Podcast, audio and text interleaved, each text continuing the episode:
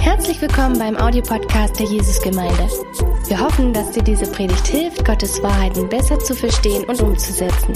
Viel Freude beim Zuhören.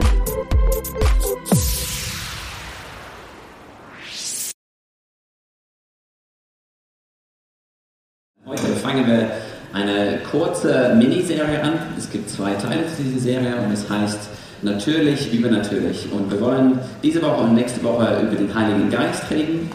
Ähm, und wir wollen über unser Leben mit ihm reden. Und wir haben es natürlich übernatürlich genannt, weil es darum gehen soll, wir wollen mit dem Heiligen Geist leben, wir wollen geistliche Menschen sein, aber wir wollen nicht so geistlich sein, dass wir völlig abgespaced sind und nichts mehr mit der Welt zu tun haben.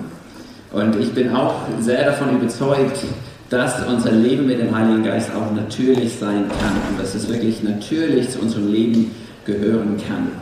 Das ist nicht einfach einmal im Jahr, dass wir etwas von dem Heiligen Geist hören oder erleben, sondern es ist wirklich ein natürlicher Teil von unserer Gemeinde wird.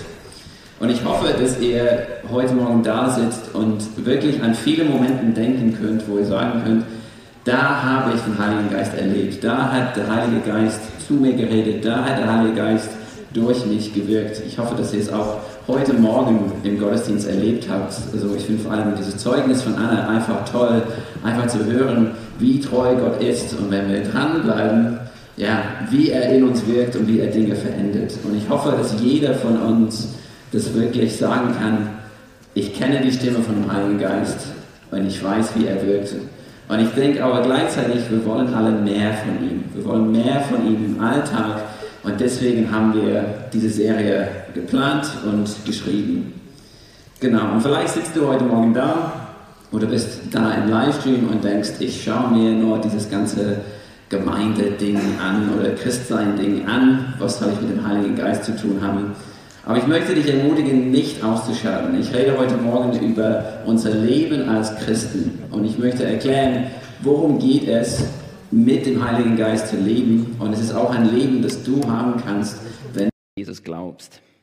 Und damit wir besser verstehen können, wie hat Gott sich das so gedacht, dieses Leben mit ihm, müssen wir ganz zurück zu dem Anfang gehen. Und am ganzen Anfang der Welt hat Gott Himmel und Erde und alles, was drin ist, geschaffen. Und dabei hat er auch natürlich die Menschen gemacht und er hat einen Garten in Eden geschaffen. Das ist das Paradies, das ist, wo der Mensch zusammen mit Gott gelebt hat. Und dann in 1. Mose 2,15 lesen wir, Gott, der Herr, brachte den Menschen in den Garten Eden. Er sollte ihn bebauen und bewahren. Und wenn man so über einen Garten liest und dann liest man bebauen und bewahren, kommt man sehr schnell zu dem Schluss, Adam und Eva waren irgendwie Gärtner. Und je nachdem, wie, du, wie dein Kopfkino ist, stellt man sich ein bisschen so vor, dass Adam und Eva so nackig im Garten so rumlaufen und ein paar Pflänzchen ähm, anpflanzen oder vielleicht ein paar Kartoffeln und erzählen einander, ja, guck mal, Liebling, ich habe hier ein schönes Blümchen angepflanzt und dann genießen sie einfach das Leben zusammen. Aber so war es eigentlich nicht. Und so sollen wir auch nicht diese Worte bebauen und bewahren vorstellen. Und natürlich haben sie sich um den Garten gekümmert, sie haben sich um die Natur gekümmert, das hat zu ihrem Auftrag gehört, aber diese Worte zusammen sind im Hebräischen sehr wichtig. Und der hebräische Leser hätte diese zwei Worte gelesen und hätte was völlig anderes verstanden, vor allem weil sie zusammengekommen sind. Und die hebräischen Worte dafür sind Avad und Shamar. Und Shamar ist dieses Wort für bewahren oder in Ordnung halten. Und Avad ist eher einfach nur arbeiten oder Dienst tun.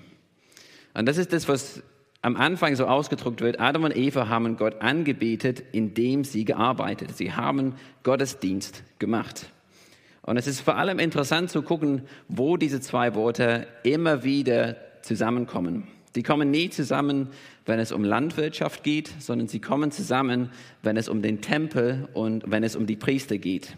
Und es gibt sehr viele Beispiele dafür, aber ich habe nur hier ein Beispiel und das ist 4. Mose 3, 7 bis 8. Und hier geht es um die Leviten, die im Tempel gedient haben und die haben Aaron und die Priester unterstützt. Und wir haben hier, sie sollen für Aaron und die ganze Gemeinschaft den Dienst vor dem Zelt Gottes verrichten, indem sie die anfallenden Pflichten erledigen. Sie sollen sämtliche Geräte des Zeltes Gottes in Ordnung halten und für die, für die Israeliten Dienst tun. Und hier kommen diese zwei Worte zusammen, zwei Verse hintereinander. So verrichten und in Ordnung halten, diese zwei Worte sind Shama und erledigen und Dienst tun, das ist Avad. Und hier sieht man diese gekoppelte Bedeutung. Und das ist wahr für die Leviten, sie hatten diese zwei Rollen. Sie hatten diese Rolle zu bewahren, das heißt so, sich darum kümmern und in Ordnung zu halten. Aber sie hatten auch diese Aufgabe, Dienste zu tun, Gott anzubeten, so Gottesdienst zu feiern. Und ich will behaupten, es war genauso bei Adam und Eva.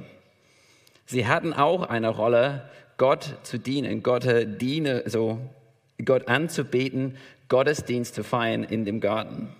Und sie hatten auch eine Rolle, Gottes Schöpfung zu bewahren und in Ordnung zu halten, aber auch zu bewahren in dem Sinne, dass man den Garten vor dem Bösen schützt.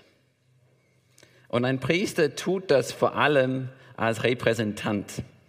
Ein Priester repräsentiert sein Volk vor Gott. Und er bringt die Anbetung des Volkes zu Gott. Und gleichzeitig repräsentiert dieser Priester Gott zu seinem Volk.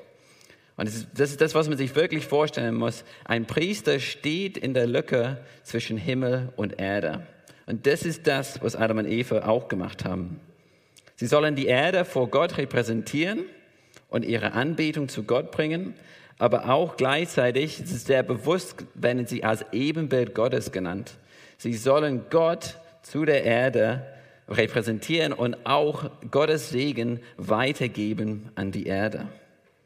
Sie hatten eine viel spannendere Rolle, als man oft denkt oder wie ich es mir oft vorgestellt habe, dass sie einfach nur Gärtner waren.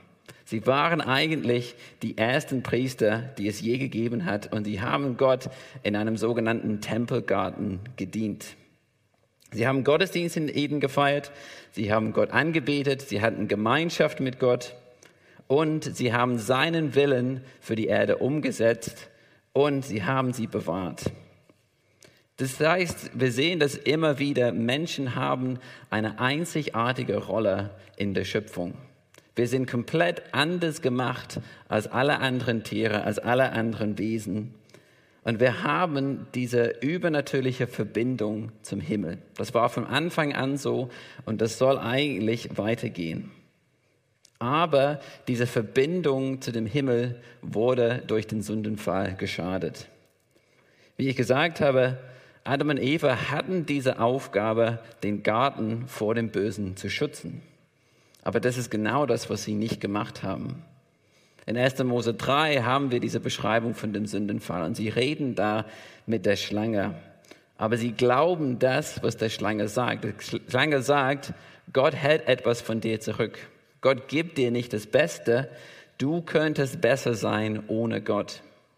Und sie, genau, sie glauben diese Lüge und anstatt den Garten vor dem Bösen zu schützen, laden sie quasi das Böse ein und sagen, komm, bitte mach, was du willst. Wir wollen dir glauben und nicht Gott.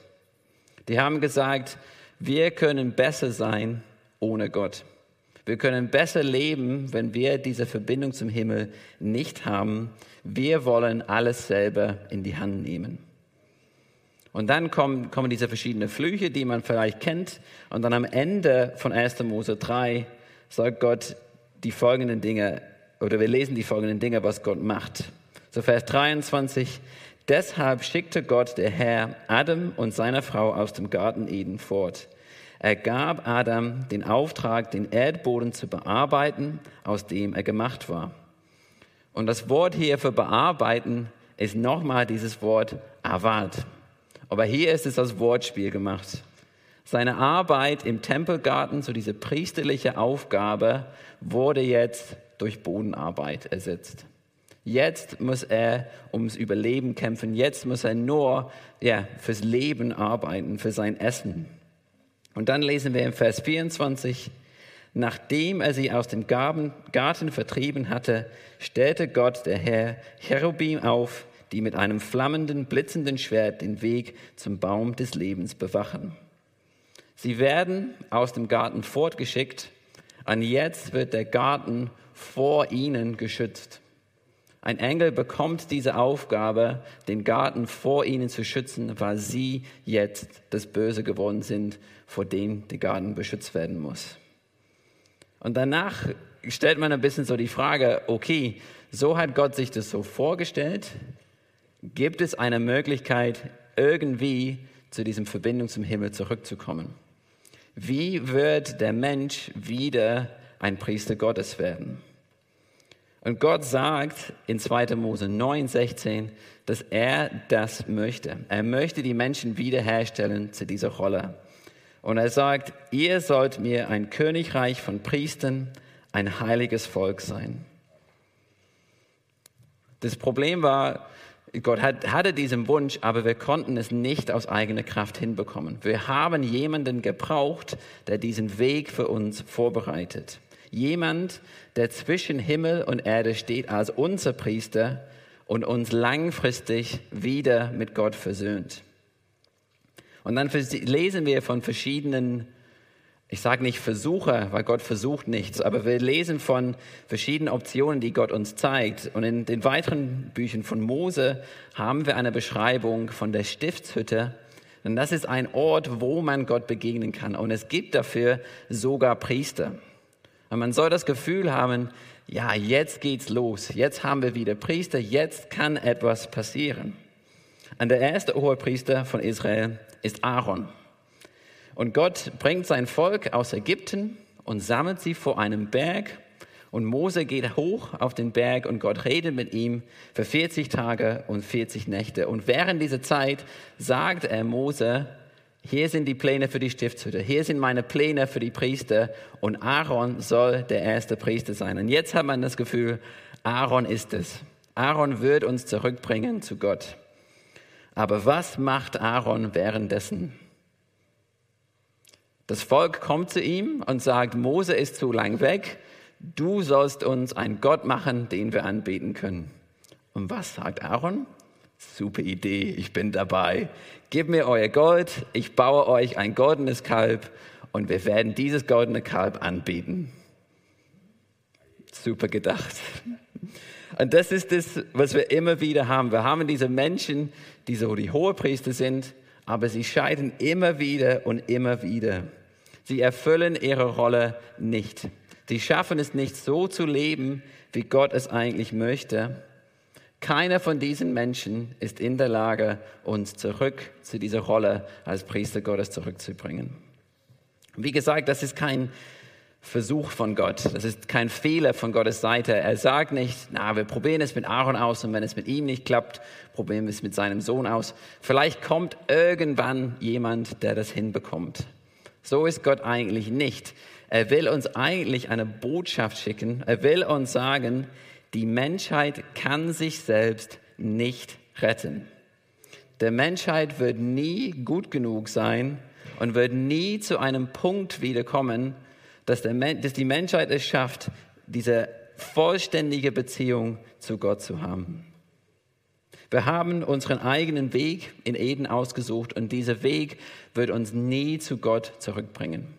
Wir brauchen es, dass jemand kommt und uns von diesem Weg wegnimmt und uns auf den richtigen Weg wiederbringt. Wir brauchen dringend einen Retter. Diese Priester haben zwar Opfer gebracht im Tempel und diese Opfer haben die Sünde des Volkes zugedeckt, aber es war alles nur vorübergehend. Es war auch im Tempel. Man konnte Gemeinschaft mit Gott haben, aber es war alles bedingt, alles vorübergehend und es war nicht das, was Gott eigentlich möchte. Und wir hatten auch dieses Problem, sagt im Hebräerbrief, diese Priester mussten immer wieder ein Opfer für sich selbst bringen. Keiner von denen war in der Lage, wirklich perfekt zu leben und uns zu zeigen, wie das geht. Und keiner von denen konnte uns langfristig mit Gott versöhnen. Aber die Lösung mit dem Tempel war nur ein Schatten auf das, was dann später kommt. Ein Retter, der als Priester für die ganze Welt und für die ganze Ewigkeit einstehen kann. Ein Priester, der perfekt lebt und kein Opfer für sich selbst bringen muss. Und ein Priester, der ein perfektes und ewiges Opfer für uns darbringen kann. Und das ist Jesus Christus. Er war und ist das perfekte Ebenbild Gottes, weil er eben Gott selbst ist. Und er war und ist und bleibt unser perfekter Hohepriester. Und der Schreiber des Hebräerbriefes fasst das so gut zusammen. Und es ist ein langer Vers, ist Hebräer 7, 24 bis 28. Aber der fasst es so gut zusammen, was Jesus getan hat. Wie er, ja, diese Lücke in unserem Leben, dieses Problem, dass wir diese Verbindung zum Himmel nicht mehr haben, wie er das überwunden hat und wie er diese Rolle erfüllt hat. Und er schreibt, Jesus aber lebt für immer, weshalb, weshalb sein Priestertum unvergänglich ist. Und das ist auch der Grund dafür, dass er alle vollkommen retten kann, die durch ihn zu Gott kommen. Er, der ewig lebt, wird nie aufhören, für sie einzutreten. Ein solcher hoher Priester war genau das, was wir nötig hatten. Einer, der durch und durch heilig und, von, und ohne jede Schuld ist und an dem Gott nichts auszusetzen hat. Einer, der sich grundlegend von uns sündigen Menschen unterscheidet und dessen Platz hoch über dem höchsten Himmel ist. Im Gegensatz zu den levitischen Hohenpriestern muss er nicht Tag für Tag Opfer darbringen und muss auch nicht mit einem Opfer für eigene Sünden beginnen, ehe er für die Sünden des Volkes opfern kann. Nein, Jesus hat für ein einziges Mal ein Opfer dargebracht, nämlich sich selbst, und dieses Opfer gilt für immer. Die vom Gesetz ernannten Hohenpriester sind schwache, mit Fehlen behaftete Menschen. Doch der, den Gott durch einen Eid zum Hohepriester eingesetzt hat, und das tat er lange, nachdem es das Gesetz gegeben hatte, ist sein eigener Sohn, ein für immer und ewig vollkommener Hohepriester. Das ist unser Jesus und das ist das, was er für uns getan hat. Durch, durch ihn, durch seine Kreuzigung, durch seine Auferstehung haben wir wieder Frieden mit Gott. Und wir können jetzt wieder mit ihm so leben, wie es eigentlich geplant haben. Und natürlich wird es noch nicht vollkommen sein hier auf der Erde, aber es geht jetzt schon los, dieses Leben mit ihm. Und etwas, was er gemacht hat, es steht wirklich mehrmals in der Bibel, es wird mehrmals betont, Jesus hat uns wieder zu Priestern gemacht. Und in Petrus schreibt es sehr gut, da sagt 1. Petrus 2,9, Ihr jedoch seid das von Gott erwählte Volk, ihr seid eine königliche Priesterschaft, eine heilige Nation, ein Volk, das ihm allein gehört und den Auftrag hat, seine großen Taten zu verkünden. Die Taten dessen, der euch aus der Finsternis in sein wunderbares Licht gerufen hat. Und wenn man 2. Mose 9, 16 noch im Kopf hat, sagt Gott, ihr sollt mir ein Königreich von Priestern, ein heiliges Volk sein. Und das ist genau, was Petrus sagt. Wir sind jetzt eine königliche Priesterschaft. Wir sind ein heiliges Volk. Und das gilt für jeden Christen. Das gilt für jeder Christ, egal wie alt er ist, egal wie lange er glaubt, unabhängig davon, was sein Geschlecht ist, was seine Herkunft, was seine Hautfarbe ist. Egal, jeder Christ gehört zu Jesus, hat den Heiligen Geist und ist ein Priester Gottes. Und es gilt nicht für besondere Christen, es gilt nicht nur für die, die auf der Bühne sind, die irgendwie graue Haare haben oder irgendwie einen Titel haben. Es gilt wirklich für jeden Einzelnen von uns. Gottes Wunsch, ein Königreich von Priestern zu haben, geht jetzt los, schon jetzt mit der Gemeinde. Wenn wir glauben, kommt der Heilige Geist und er wohnt in unserem Herzen. Der Heilige Geist ist die dritte Person der Dreieinigkeit und der von Jesus versprochene Helfer. Jesus ist zurück zu dem Himmel gegangen und hat gesagt, ich schicke euch den Heiligen Geist als euer Helfer. Und der Heilige Geist kommt nicht nur und ist nicht irgendwie im Raum, sondern er lebt in uns und er macht uns zu dem Tempel Gottes. Er vermittelt in unserem Leben die Gegenwart und das Wirken Gottes. Er befähigt uns, als seine Priester zu leben und er befähigt uns, Gottes Plan hier auf der Erde umzusetzen. Und es ist wirklich eine große Ehre, dass Gott das überhaupt tut. Gott braucht dich eigentlich nicht. Er braucht mich eigentlich nicht. Aber er hat beschlossen, uns zu gebrauchen und will es mit uns machen. Obwohl ich oft denke, er, könnte, er wäre viel effektiver ohne mich. Aber er hat beschlossen, er macht es mit mir. Und ich weiß nicht, wer von euch kleine Kinder habt, aber ich habe zwei kleine Kinder, die vier und zwei sind. Und wenn wir Staubsaugen, wollen sie immer mithelfen. Und ich weiß nicht, manche von euch lachen, das ist vielleicht gut, ihr kennt das. Die wollen mithelfen, aber sie sind eigentlich gar keine Hilfe. So meine Kinder verstehen zum Beispiel nicht, dass es vor und zurück geht. Oft verstehen sie nur vor. Und dann, wenn ich zurückgehen will, muss ich richtig gegen sie kämpfen, dass es dann zurückgeht. Oder die andere Alternative ist, dass sie einfach das Rohr festhalten. Und dann, wenn man lenken will, muss man nicht nur einen Staubsauger lenken, sondern auch ein Kind. Äh, und ich denke, das ist ein bisschen so, wie es Gott manchmal gehen muss, weil er denken muss, ich könnte das so viel leichter alleine machen. Aber wenn man es schafft, geduldig zu bleiben und es mit den Kindern zu machen, kann es eigentlich ein wirklich schöner Moment sein und es ist etwas, was man wirklich gut ermutigen kann. Hey, komm, wir machen das zusammen. Du hast auch eine Rolle. Ich will dich mit einbeziehen. Und das ist eigentlich, was Gott mit uns macht. Er ist sehr geduldig mit uns. Er ist geduldiger mit uns, als wir oft verstehen, glaube ich. Und er hat sich dafür entschieden, zusammen mit uns zu arbeiten. Er hat gesagt, ich will dir eine Rolle geben, ich will meinen Plan durch dich umsetzen und ich gebe dir meinen Heiligen Geist, sodass du das auch tun kannst. Er hat uns zu seinen Priestern gemacht. Wir sind eine königliche Priesterschaft und jetzt haben wir wieder eine Aufgabe, wie Adam und Eva, zu bebauen und zu bewahren. Aber die Frage ist, wie soll das jetzt heutzutage aussehen? Wie ich gesagt habe, Adam und Eva hatten diese Aufgabe, den Segen des Himmels weiterzugeben.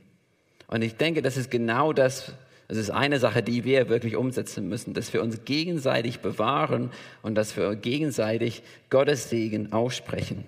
Dass wir füreinander einstehen im Gebet und auch erwarten, dass Gott uns gebraucht, um die andere Personen zu heilen oder prophetische Worte für die Person zu geben oder Richtung zu geben.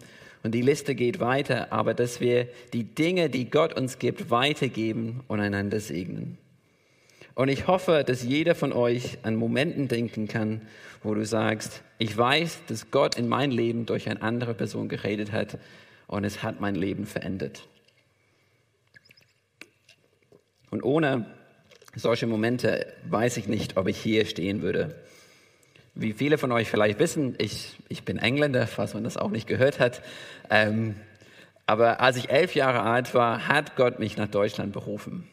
Und ich bin mit meiner Jugendgruppe spazieren gegangen. Wir haben eine Art Gebetsspaziergang gemacht. Und die ganze Zeit, während wir gebetet haben, hatte ich das Wort Deutschland in meinem Kopf.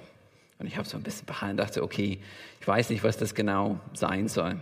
Und ein paar Wochen später hat der Pfarrer so gegen Ende von der Lobpreiszeit gesagt in unserer Kirche, der hat gesagt, ich möchte für jeden beten, der denkt, dass er zu einer anderen Nation berufen ist. Ich dachte, okay, gut, ich gehe nach vorne, vielleicht ist was dran. Ich habe ihm nichts gesagt, er hat einfach für mich gebetet und dann zum Schluss hat er gesagt, ich habe das Gefühl, dass Gott sagt, dass die deutsche Sprache wichtig sein wird. Sagt das dir was? Und ich war so, ja, natürlich sagen wir das was. Aber es war ein Moment, den ich sonst nie erklären könnte, weil nur Gott kann das machen. Ich habe nichts gesagt. Und ich glaube, es braucht manchmal mehr Glaube, um das nicht zu glauben, als es zu glauben, wenn man das versteht. ähm, genau, und dieser Moment hat mein Leben langfristig geendet, wie ihr seht.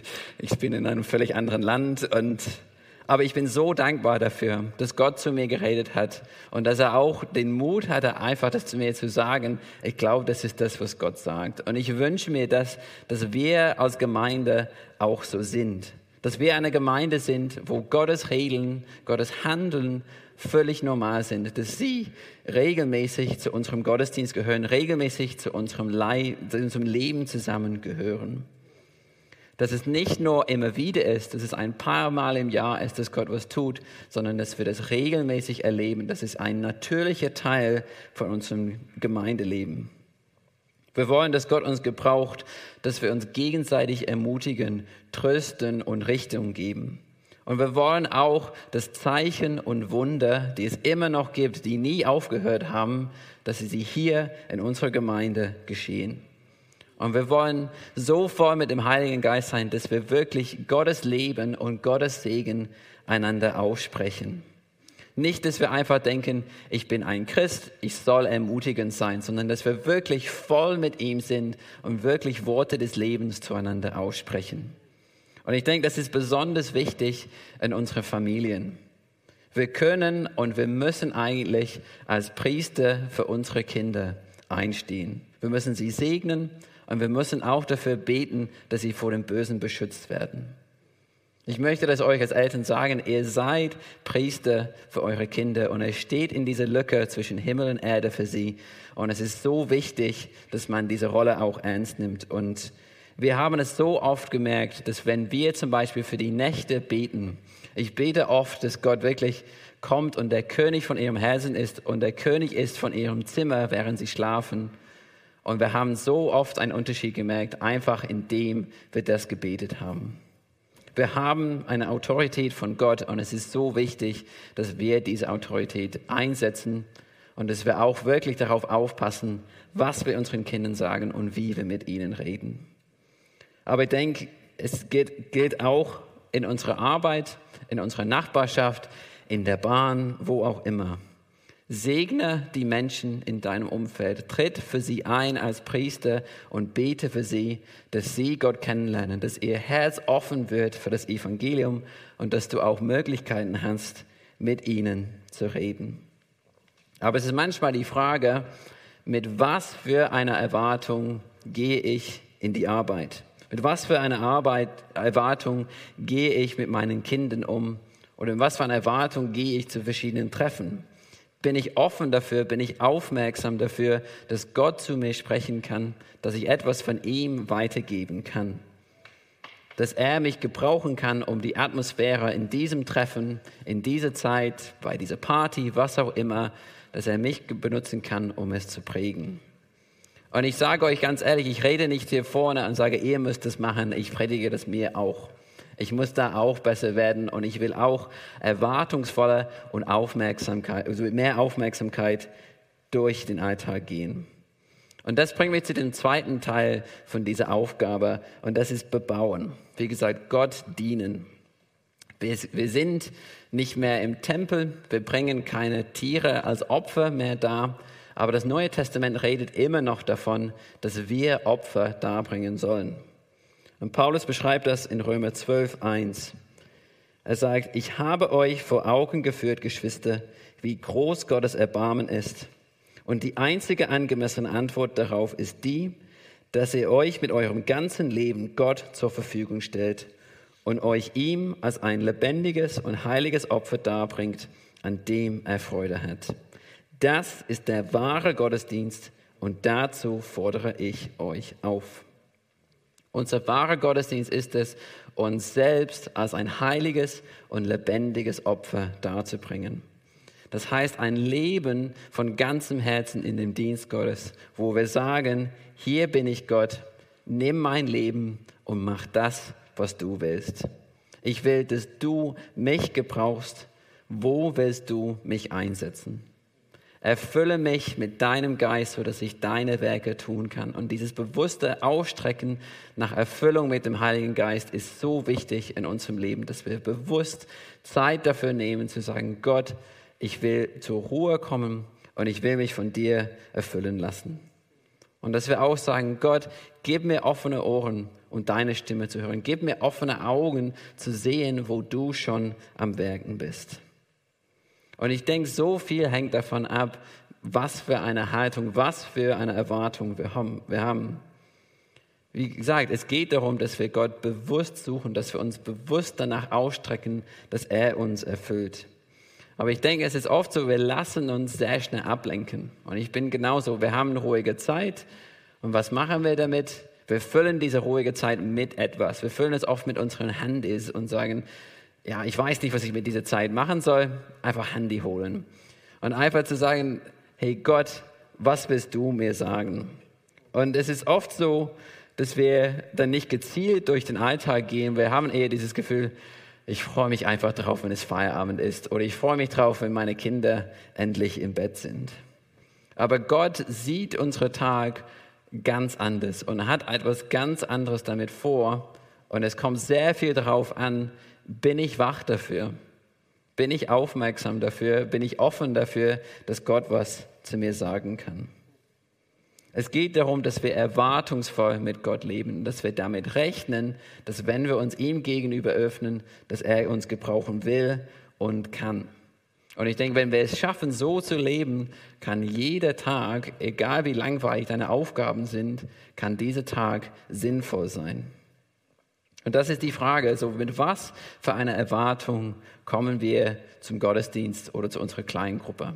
Mit was für einer Erwartung gehen wir durch den Alltag?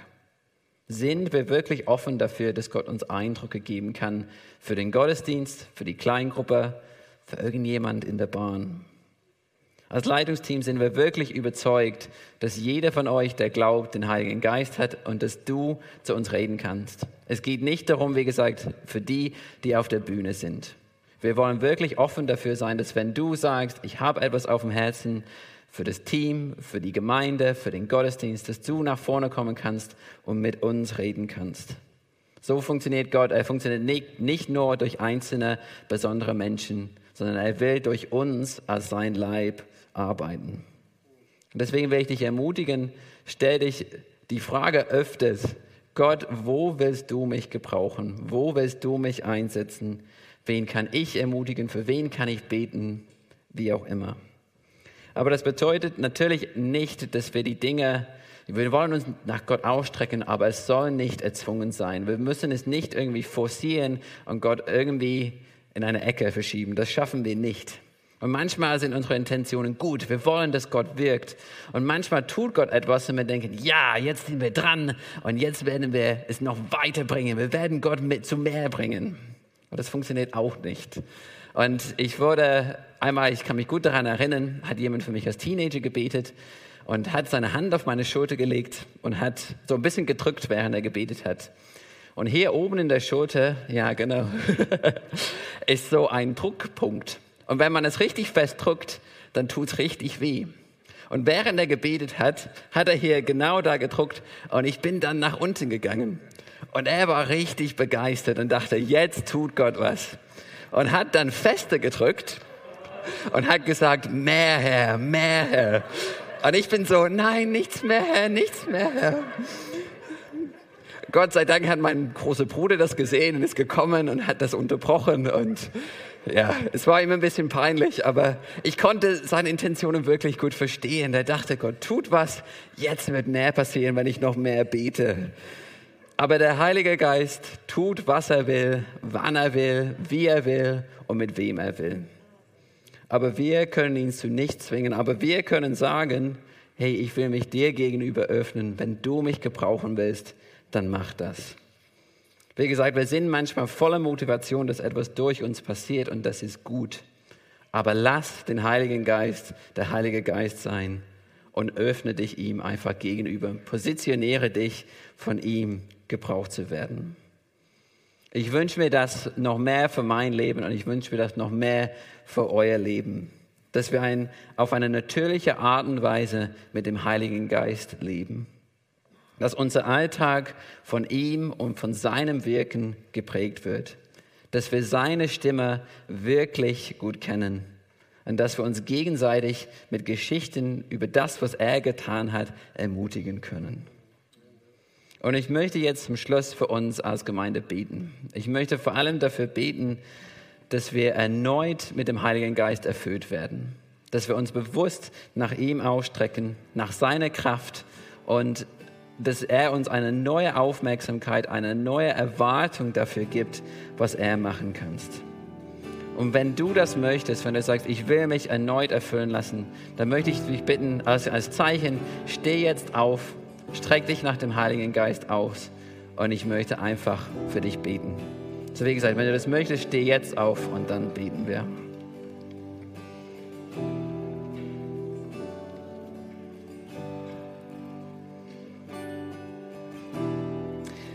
Jesus, ich danke dir so sehr für das, was du am Kreuz für uns getan hast. Ich danke dir, dass wir wieder Frieden mit Gott haben, dass du zurück, uns zurückgebracht hast und uns versöhnt hast mit dem heiligen Gott. Ich danke dir, dass wir mit dir leben können. Ich danke dir für das kostbare Geschenk, dein Heiliger Geist. Danke, dass du ihn uns gegeben hast, dass du uns ihn in unser Herz gelegt hast, dass er jetzt in unserem Herzen wohnt.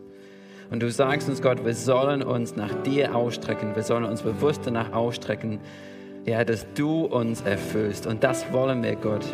Und ich bitte dich jetzt für jeden Einzelnen und auch für mich, jeder Einzelne, der hier steht, Gott, und sagt, das will ich, dass du jetzt kommst mit einem großen Fluss von deinem Heiligen Geist, Gott, dass du uns erneut erfüllst bis zum Überfließen. Dass wir wirklich so voll sind, dass der Heilige Geist einfach heraussprudelt. Gott, ich bitte dich darum, dass du jetzt kommst und dass du einfach stärkst und ermutigst und tröstest und sprichst, Gott. Wir wollen erwartungsvoll sein. Wir wollen wirklich mit dir leben im Alltag, jeden Tag. Und ich bitte dich darum, dass, du, dass das hier nicht einfach ein kurzer Moment ist, sondern dass es ein Funke ist, was ja ein Feuer bringt, Gott, was uns wirklich durch die Woche und durch die Monate trägt. Komm, Heiliger Geist, und erfülle uns, gib uns neue Kraft Gib uns eine neue Liebe für dich. Gib uns eine neue Offenheit und eine neue Erwartung für dich.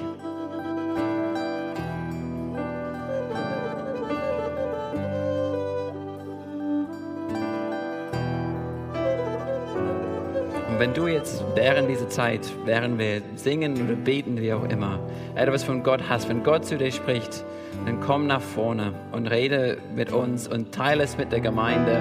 Und lass uns wirklich jetzt einfach diese Zeit mit dem Heiligen Geist genießen. Lass uns ihm einfach Raum geben, dass er hier einfach wirken kann.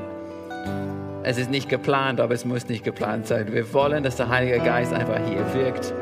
Ja. Öffne deine Herzen, öffne deine Ohren und Augen und lass ihn zu dir sprechen und lass uns ihn einfach wirken lassen hier heute Morgen.